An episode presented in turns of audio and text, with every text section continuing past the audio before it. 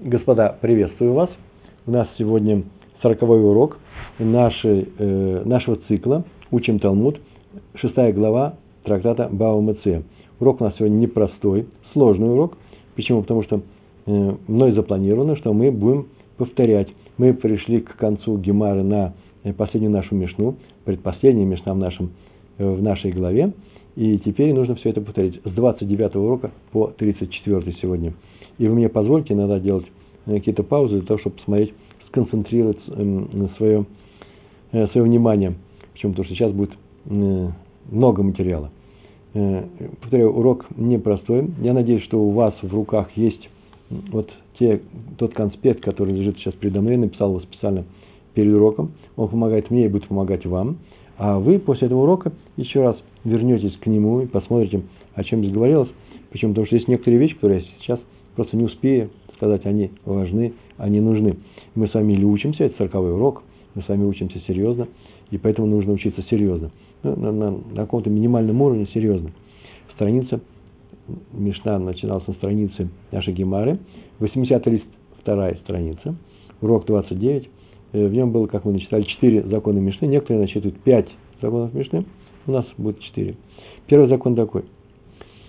Все ремесленники, которые работают на дому, мы говорили об этом, это люди, которые не приходят, а работают себя, берут, я не знаю, часовой мастер, э, тот, кто красит что-то, ткань, или портной. Все они имеют статус платного сторожа.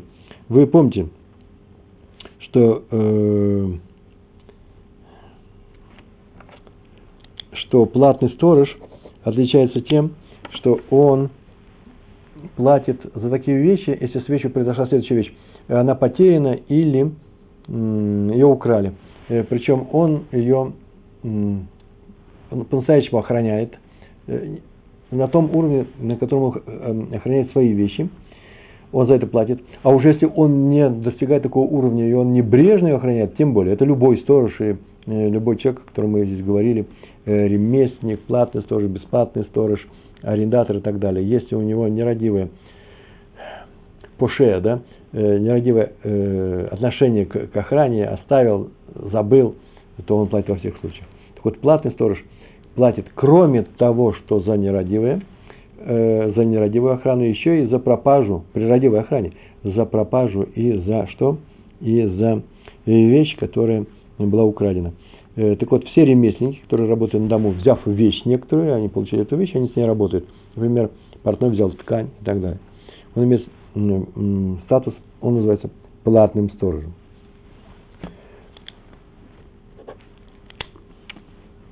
Это первый закон. Второй закон. Вернее, дополнение к первому закону. Почему?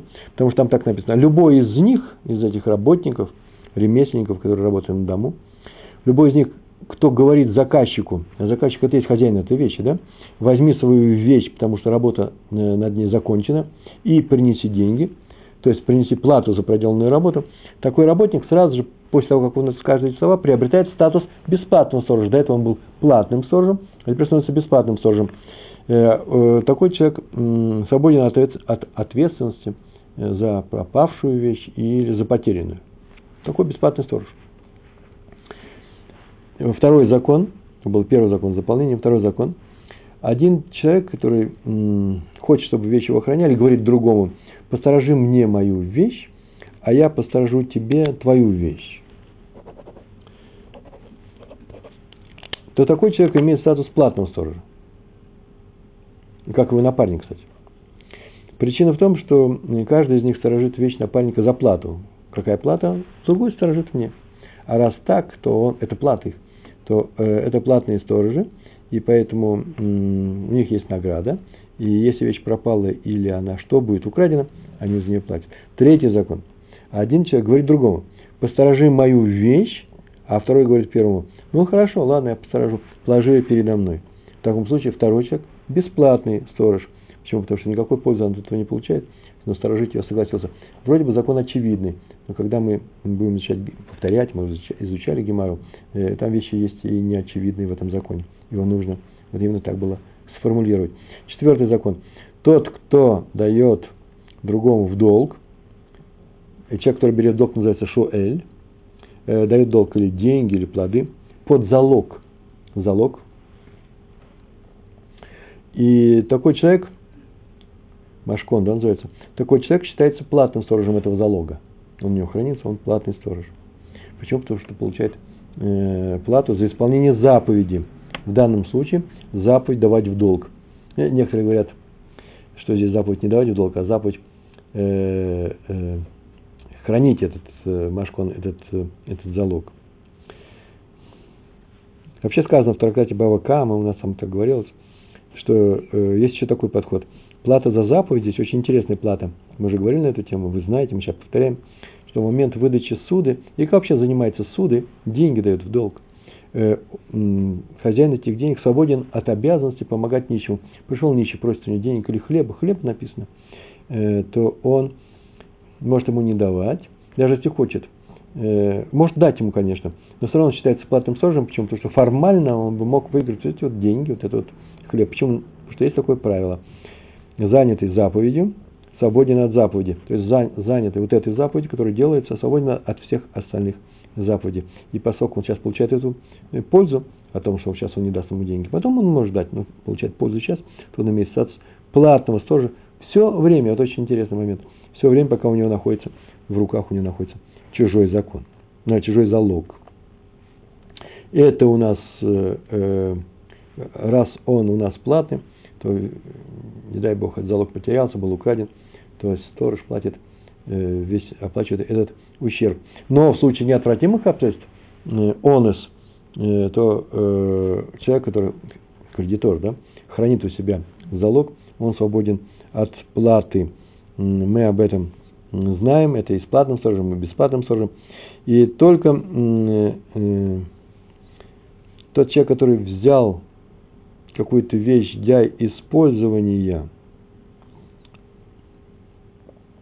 саму вещь, здесь у нас что было? Дал другому в долг деньги или плоды.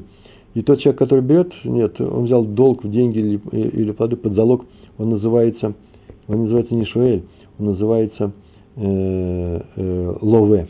А вот если он был бы Шуэль, то такой человек платит за все, и даже за непредвиденные обстоятельства.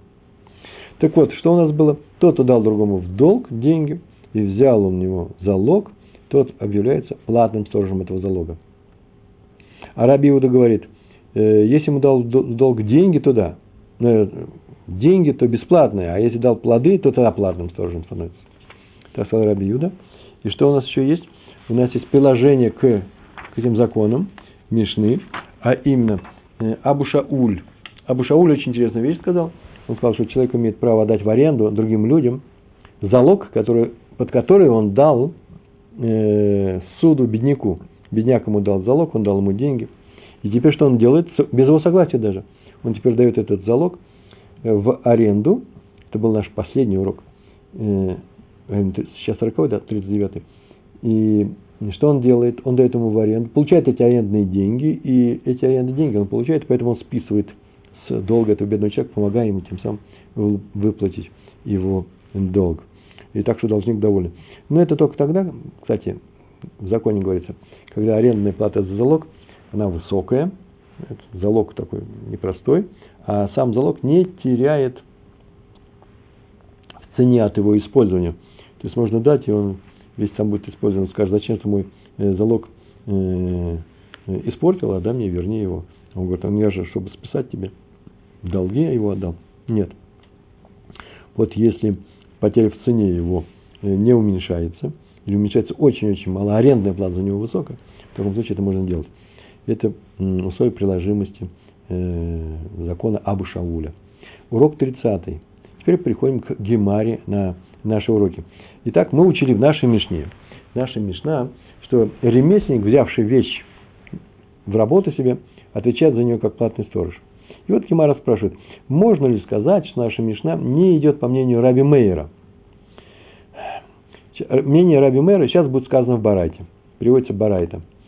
И это очень такой непростой вопрос. Почему? Потому что обычно Мишна, наша Мишна, ремесленник, взявший вещь в работу, отвечает за нее э, как платный сторож, не указано имени. А любая Мишна, в которой не указано имени, имени, как правило, идет по мнению Раби Мейра. А тут что у нас не идет по, по, мнению, по Раби Мейру, Что за барайта, где есть высказано это мнение? Так спрашивается. Э, говорится в этой барате про арендатора скоти, скотины. Арендатор, здесь у нас ремесленник был, да, в Мишне, не забываем. А, арендатор взял э, скотину, и он э, каким является сторожем этой скотины? Так вот, Раби Мейер говорит, что он становится бесплатным сторожем, а э, Раби Иуда говорит, э, арендатор становится платным сторожем.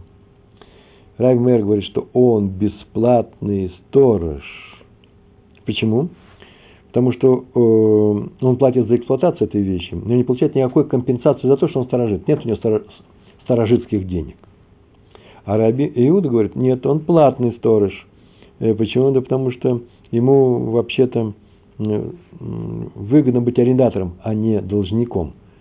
Лучше взять в аренду, чем попросить просто бесплатно. Почему? Потому что должник, как мы говорили, платит вообще за все, в том числе за непредвиденные обстоятельства. Э, а арендатор, если случилось что-то, да, за непредвиденные обстоятельства не платит. И поэтому это выгоднее, чем быть должником. Это для того человека, который думает, что вообще-то очень вероятно непредвиденные обстоятельства. Так или иначе, в нашей Мишне сказано, что ремесленник – платный сторож, а про арендатор Раби Мейер говорит, что он бесплатный. И это очень странно. Почему? Потому что вообще должно быть одно и то же. Вы скажете, ну это же разные вещи, э, ремесленник, арендатор. Так вот, Гемара наша говорит, что законы по поводу ответственности за вещь одинаковые как у арендатора, так и у ремесленника. Э, в смысле денег, ремесленник получает их за работу и не получает деньги за охрану вещи. А арендатор хоть и платит за аренду, но тоже не получает за охрану. Они одинаковые. Так вот, по Раби Иуде, э, уже то, что он находится, этот предмет арендованный находится эта вещь,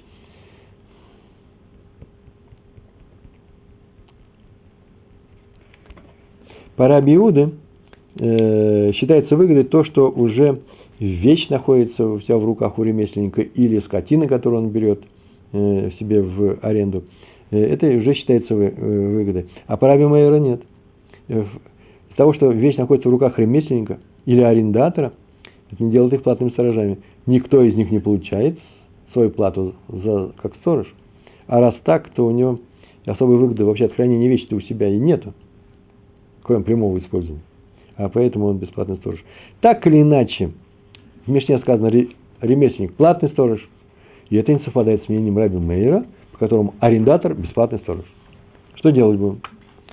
И Гемара, задав этот вопрос, говорит, наверное, скорее всего, Раби Мейер нашел в работнике, в работнике какой-то пользу, почему назвали работника платным сторожем, какую-то пользу от хранения этой вещи у себя. То, чего нет у арендатора.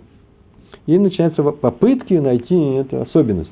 Что такое есть э, в работнике то, то, то полезное э, работнику, чего нет у арендатора. А у него такой вещи нет, арендатор поэтому бесплатный по Райбмейру, а работник платный. Первая попытка была такая – э, да, найдена такая вещь, и это не что иное, как выгода, которая заключается в том, что этот хозяин этой вещи оставил всех других ремесленников, он не пошел к нему, а пошел к нему, не стал обращаться к нему, нанял именно его. Это выгода.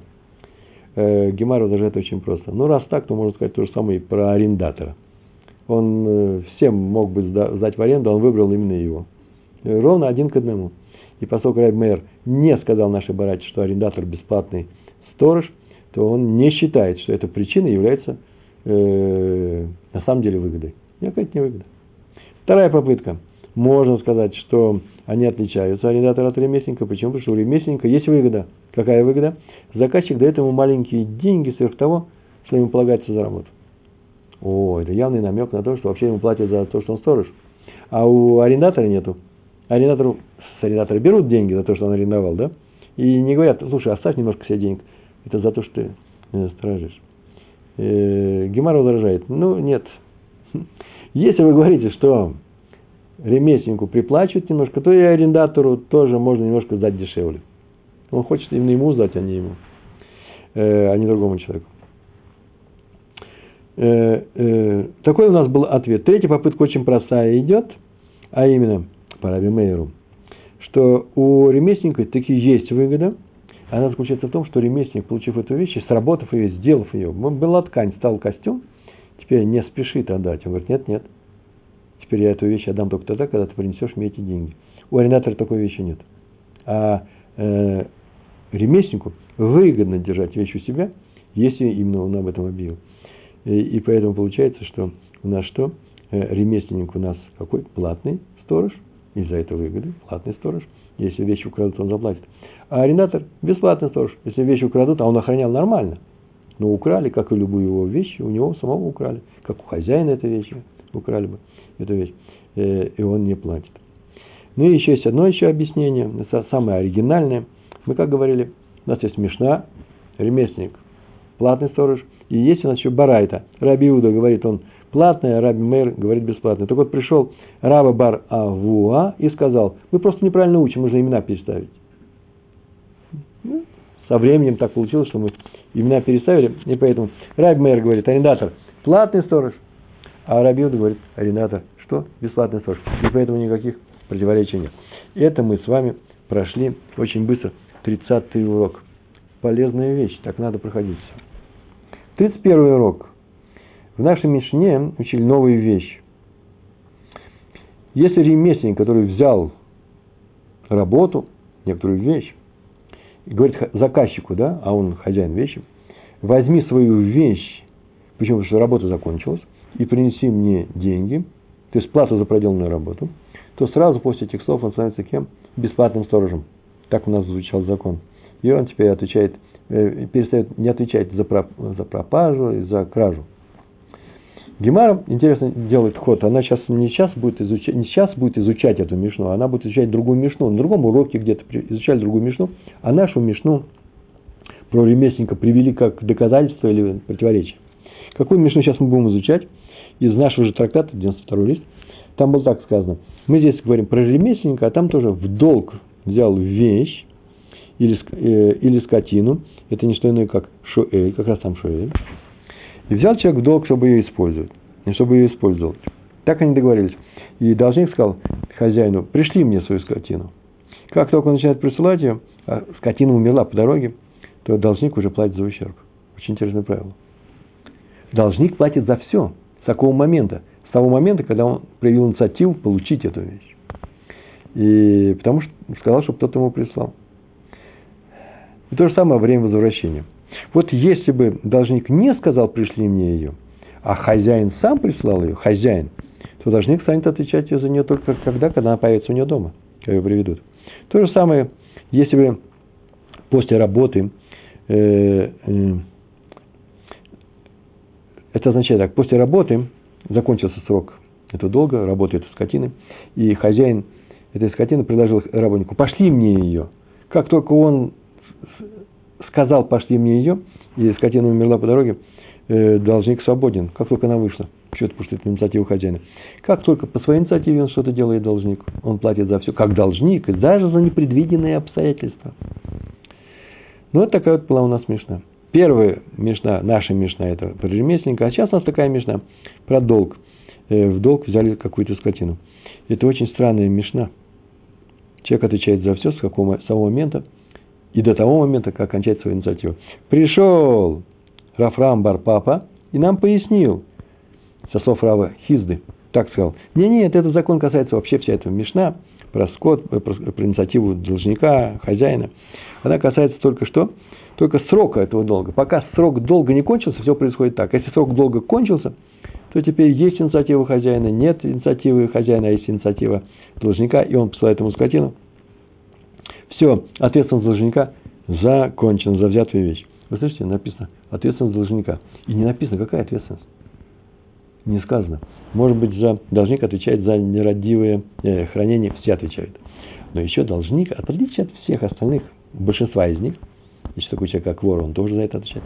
Так вот, он еще отвечает за весь непредвиденные обстоятельства. И еще отвечает за кражу, за пропажу, это понятно. Так вот, закончился срок долга, закончился какая ответственность. Ну, по крайней мере, за непредвиденные обстоятельства уж точно он не отвечает. И вот на, это, вот на это высказывание Рафрама Барпапа, который сказал, что наша Мишна про инициативы должника и хозяина, э, все это касается только срока, э, срока э, работы скотину этого человека, как только кончилось все это не так, так Раф Нахман Барпап нашел противоречие из нашей Мишны.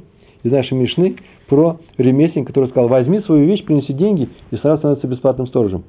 Получается, что возьми свои деньги и принеси, становится бесплатным сторожем, возьми свои деньги и только возьми свои деньги. А если сказал что-нибудь другое, не становится бесплатным сторожем. Например, я сказал, я завершил работу, не становится бесплатным сторожем. Получается, что срок хранения вещи кончился, работа совершена. Он сказал, я завершил, да, видите, он сказал, я завершил, а он не становится бесплатным сторожем, он продолжает платным сторожем. А у нас в нашей Мишне закончился срок долга скотины, перестал быть платным сторожем. Непонятно. Здесь ремесленник продолжает быть платным сторожем даже после э, окончания работы. Он сказал, завершил. И откуда мы это учим? Да потому что в нашей Мишне написано, возьми свою вещь, становится бесплатным. И только возьми свою вещь. Так мы учим, называется э, диюк, да? Если он сказал другие слова, он продолжает быть э, э, платным. Явные противоречия. Ну, Гемара снимает это противоречие очень просто. Она сказала, ну ты неправильно делаешь диюк. Там было как сказано, возьми, ты говоришь, только возьми, а поэтому, когда сказано, закончил, значит, э, э, этот закон не работает. Возьми, становишься бесплатным сторожем, сказал, закончил. Не, не так. Как там сказано, возьми свою вещь и принеси свои деньги. Сюда же входит и закончил. Становится бесплатным сторожем. А если наоборот он скажет, принеси деньги и возьми свою вещь, о, это уж точно совершенно. Принеси деньги э, и возьми свою вещь, это означает, что он что? Э, стал, э, так, если он так скажет, э, если он так скажет,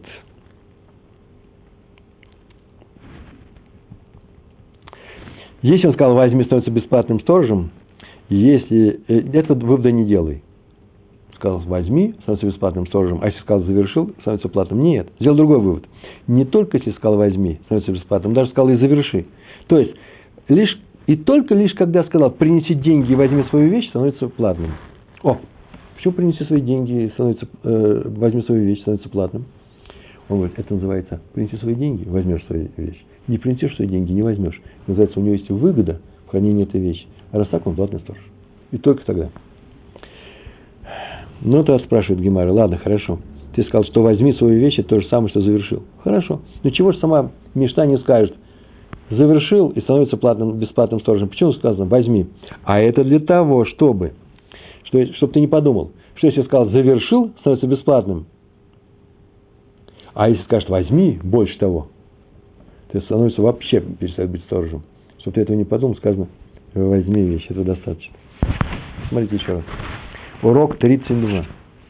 В, у нас было сказано в Мишне, в другой Мишне, про должника, помните, да, который по своей инициативе, там было сказано, по своей инициативе возвращает вещь хозяину, то э, после использования он отвечает за нее. И Рафрам бен Папа пояснил, что это только тогда, когда срок долга не закончен. Правильно, да? Вообще можно сформулировать все вместе, одинаково. Как только хозяин вещи узнал, что срок ее пребывания у должника этой вещи закончен, последний перестает отвечать за вещь по закону должника. То есть, что это по закону должника? За непредвиденные, непредвиденные обстоятельства он, он не отвечает. Мы как это говорили, у нас в прошлом уроке был, сейчас только на 31-м. Раф Нахман бен Папа привел на эту мишну, про должника, противоречие из нашей мишны. Помните, да? Э, согласно которой следует, что ремесленник становится бесплатным сторожем после окончания э, работы над вещью заказчика. И мы сняли противоречие, сказали, неправильно ты делал логический вывод. Сейчас на этом, там он нашел противоречие, а на этом уроке делал совсем другая вещь. Раб Нахман бен Папа при, приводит вывод из нашей Мишны, но не для опровержения, а для поддержки слов Рафрава бен Папа. Помните, да, Рафрам э, бен Папа сказал, что наш, весь наш разговор – про нашего э, арендатора э, э, касается только, когда, еще, когда срок не, не окончен, аренда еще не закончена. Если срок закончил, все совсем по-другому. А сейчас будет здесь поддержка. Правда, вывод будет другой. Так было сказано. Сказано, что объявив, возьми свою вещь, принеси деньги, он становится бесплатным сторожем. Правильно? Так написано в нашей Мишне. Почему? Потому что он не хочет быть сторожителем. Возьми свою вещь, а потом принеси свои деньги. Я не буду тебя шантажировать тем, что я тебе не верну вещь, пока ты мне не вернешь деньги. Оттуда следует, что если он сказал «закончил», что? Очень интересно будет. Он становится тоже бесплатным сторожем. А раз так, то ведь это же поддержка того, что сейчас сказал на, наш Рафрам, э, Рафрам э, Бен, э, Бен Папа. Поддержка, Гемар говорит, очень даже возможно и нет. Возможно, что слова «возьми свою вещь» и «я закончил» отличаются друг от друга. Там мы сказали, что так надо сделать, чтобы не было противоречия. А здесь мы говорим, так не надо делать, чтобы не было поддержки. Что это означает? Возможно, что они разные эти слова. Если сказал «возьми», уж точно не хочет быть сторожем. Но если сказал «закончил», он еще ничего не говорил, правильно? Он говорит, работу я закончил. Это нормально логически звучит, да? Как говорят, возьми свою вещь, потому что я закончил, и принеси деньги. Понятно, он не хочет эту вещь шантажировать или, по крайней мере, стимулировать его принести деньги. А если сказал закончил, ничего не ясно. Это не видно, что э, он э, хочет быть сторожем или не хочет быть этим сторожем. Возможно, что ему очень даже выгодно ее хранить у себя, поэтому может быть платный. Есть еще один вариант, совсем уникальный вариант. Уно Мар Бар Мреймер. Он привел нашу мешну про ремесленника. Такой ремесленник, который сказал, возьми вещь и принеси деньги, и становится бесплатным сторожем. И сделал вывод, такой же вывод, как сейчас только сделал Раф Нах, э, Нахман Барпап, а именно, э, слова «возьми» и э, «закончил» одинаковые. Э, э, но что он сделал очень интересную вещь. Он не, не делал вывода э, Рафрама. И так он сказал, ну это же противоречит. Если должник по своей инициативе отсылает скотину в дом хозяина, то он что, продолжает быть платным сторожем? А тут что? Закончил и возьми, как возьми, это называется бесплатным. Снятие противоречия очень, очень интересно. Пришел Рафрам и сказал, нет, нет, вы не читайте так нашу Мишну про э, аренду принцаторов, там, про аренду скотины. Это касается только такого случая, когда должник продолжает быть платным сторожем, пока не закончился срок долга. Как только закончился срок долга, он что? Становится бесплатным сторожем. Урок 33.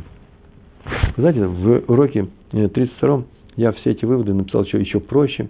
Мы написали, там было проще. Еще раз просто пробегите глазами, посмотрите, как это звучит. Урок 33. Э, на, мы учили, что? Ну, про высказывание Рафрама папа, про должника. Он свободен от ответственности охранять вещь должник, Шуэль, свободен от ответственности охранять вещь. Сразу после того, как закончился что? Срок хранения долга.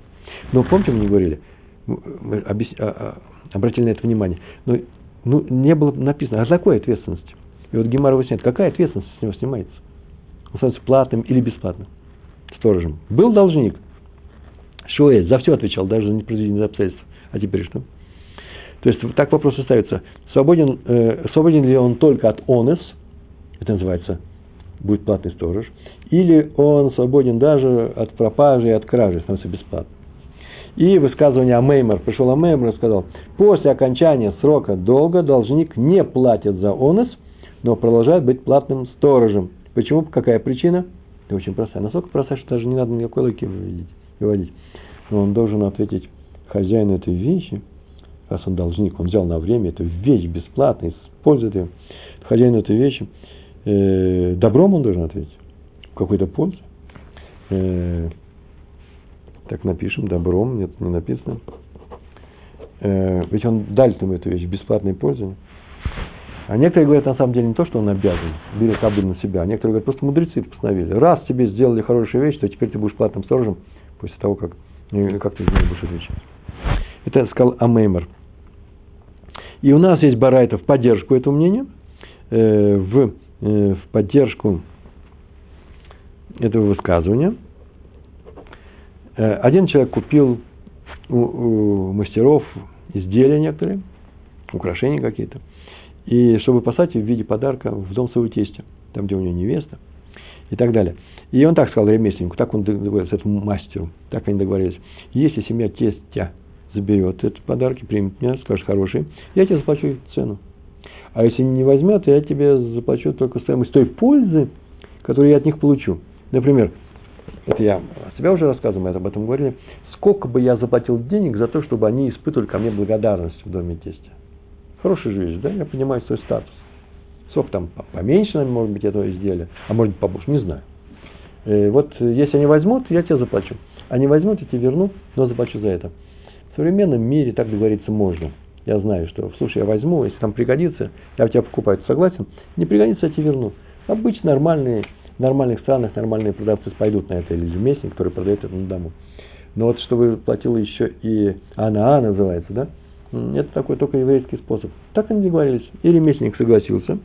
И по дороге с этими изделиями случилось непредвиденное обстоятельство. Так вот, закон какой? Очень простой. Если это по дороге туда, в дом тестя, то он полную стоимость заплатит. Как Шоэль. Он взял как будто бы использовать. Да? Он же должен вернуть эту вещь. Если непредвиденные обстоятельства, он не собирался, не рассчитывал на них. Но, как если бы ты купил уже твои вещи, и они у тебя, эта вещь с ним непредвиденный, он случился бы, ты бы потерял бы эти деньги, сейчас ты и теряешь. А если непредвиденное, непредвиденное обстоятельство он случилось, когда посланец с подарком шел обратно, э, там отказались взять, то и, про, и что-то случилось, молния сожгла все это, то покупатель свободен от платы за ущерб. Почему? Потому что он получил потому что он получил статус платного сторожа. Был Шоэль, стал платный сторож, который от онуса свободен. Мы знаем все сторожа, кроме Шоэля. В данном случае он сторож, потому что им вещи не были куплены, их надо вернуть э, ремесленнику. Понятно это. Почему платный сторож? Потому что он получил уже пользу от временного им владения. Он получил пользу эту. Какую? Хотя в доме тести отказались от них, все же испытывают к нему чувство благодарности. Кстати, между прочим, такой вопрос, я не помню, говорили бы на этом на уроке 33-м. Вот такой вопрос, помните, же так договорились, он заплатит она то за то, э, за ту выгоду, которую он получает, даже несмотря на то, что там откажутся, но там отметят, посмотрите, э, наш зять нам старается, да, подарки дарит. И нормальная сторона, просто вещь не подошла, размер не тот, поэтому они не взяли.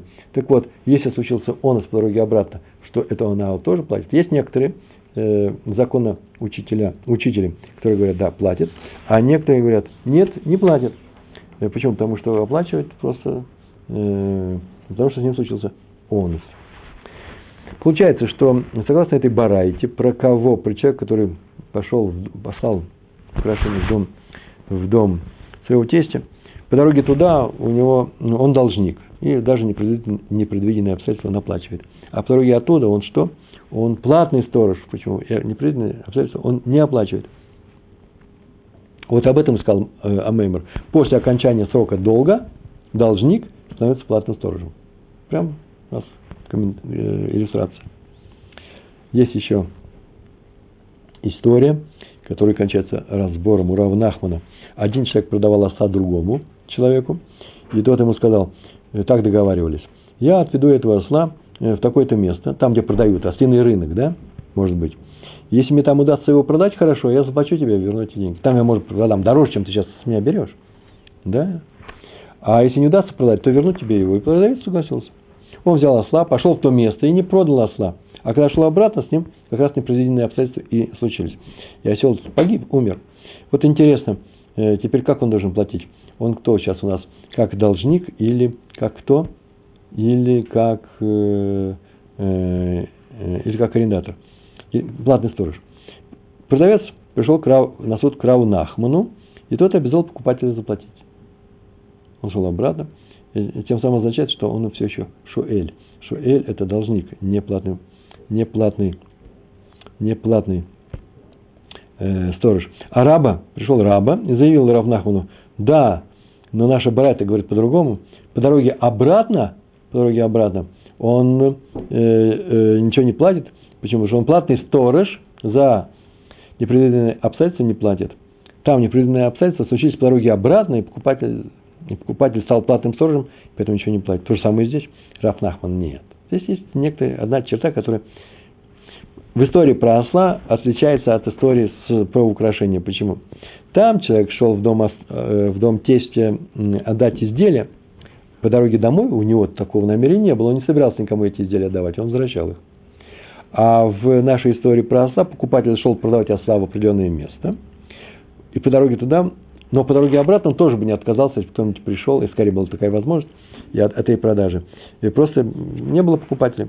Значит, в истории про осла у него по дороге оттуда обратно такой же статус, как и в истории про украшения по дороге туда. А поэтому что? Что он платит. И 34-й урок, у нас сегодня последний урок. Сейчас э, я расскажу несколько вещей. Э, очень важный урок был. э, нашей Мишне мы учили, если один человек говорит другому, посторожи мне мою вещь, а я посторожу тебе твою вещь, он получает платус, статус платного сторожа. Спросили, почему? Ведь это же охрана при хозяине. Вы помните, мы говорили об этом в Торе, написано в Шмот про должника, что если хозяин с ним, должника, который взял Шуэль, да, некоторую вещь в наем, не, не в наем, взаймы, бесплатно. Если хозяин с ним, ну, то он не будет платить. И комментарий такой, с ним работай на него. Это выводится гемаром и дальше будет выводить, здесь не сразу, что для всех видов сторожей, если он берет какую-то вещь, и хозяин работает на него, например, с этой вещью, или вообще в другом месте, но он у него, работник работает на него, то он свободен, э, взявший вещь, свободен от возмещения ущерба. Это называется шмира бивалим, э, бебалим еще говорят. Шмира бебалим – это охрана при э, хозяине. И важно знать, что главное в охране при хозяине, чтобы тот, кто хозяин этой вещи, которую он дал ему сторожить, или в аренду, или еще что-то, э, чтобы эта охрана началась тут же моментально с... Эта охрана началась вместе с работой этого хозяина на этого работника. Это важный момент. И Рафап объяснил, почему здесь посторожи мне мою вещь, а я посторожу тебе твою вещь. Да не одновременно все происходит. Рафа пообъяснил. Речь идет о том, что один будет сторожить чужую вещь сегодня, а второй вещь, второй будет э, э, завтра. Поэтому здесь нет охраны при, при хозяине. Вы слышите, да? Что здесь происходит? Э, если один взял вещь, и хозяин этой вещи работает на того, кто эту вещь взял, то это называется охрана при хозяине. А здесь, поскольку здесь я сегодня посторожу тебе твою вещь, или ты мою вещь сегодня, а я твою вещь завтра, наоборот, поменяемся. То есть охраны при хозяине нет. Поэтому здесь что? У нас получается статус какого? Э, платного сторожа, а не освобождается от всего. При охране, э, охрана при хозяине освобождается.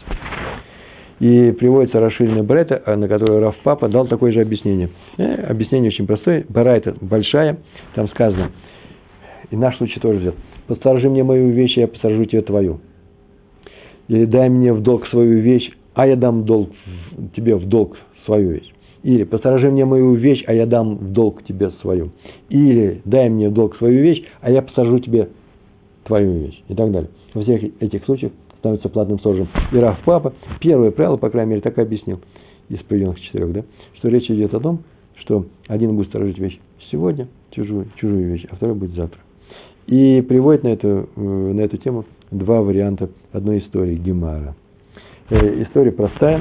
Она на самом деле простая, может быть, слов много говорится. Э, были продавцы, они какое-то растение пахучее продавали.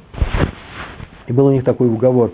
Каждый день по очереди один из их бригады печет хлеб для всех остальных. Так вот, однажды они сказали человеку, одному из них, пойди спеки нам хлеба, и он сказал, постерегите мою верхнюю одежду.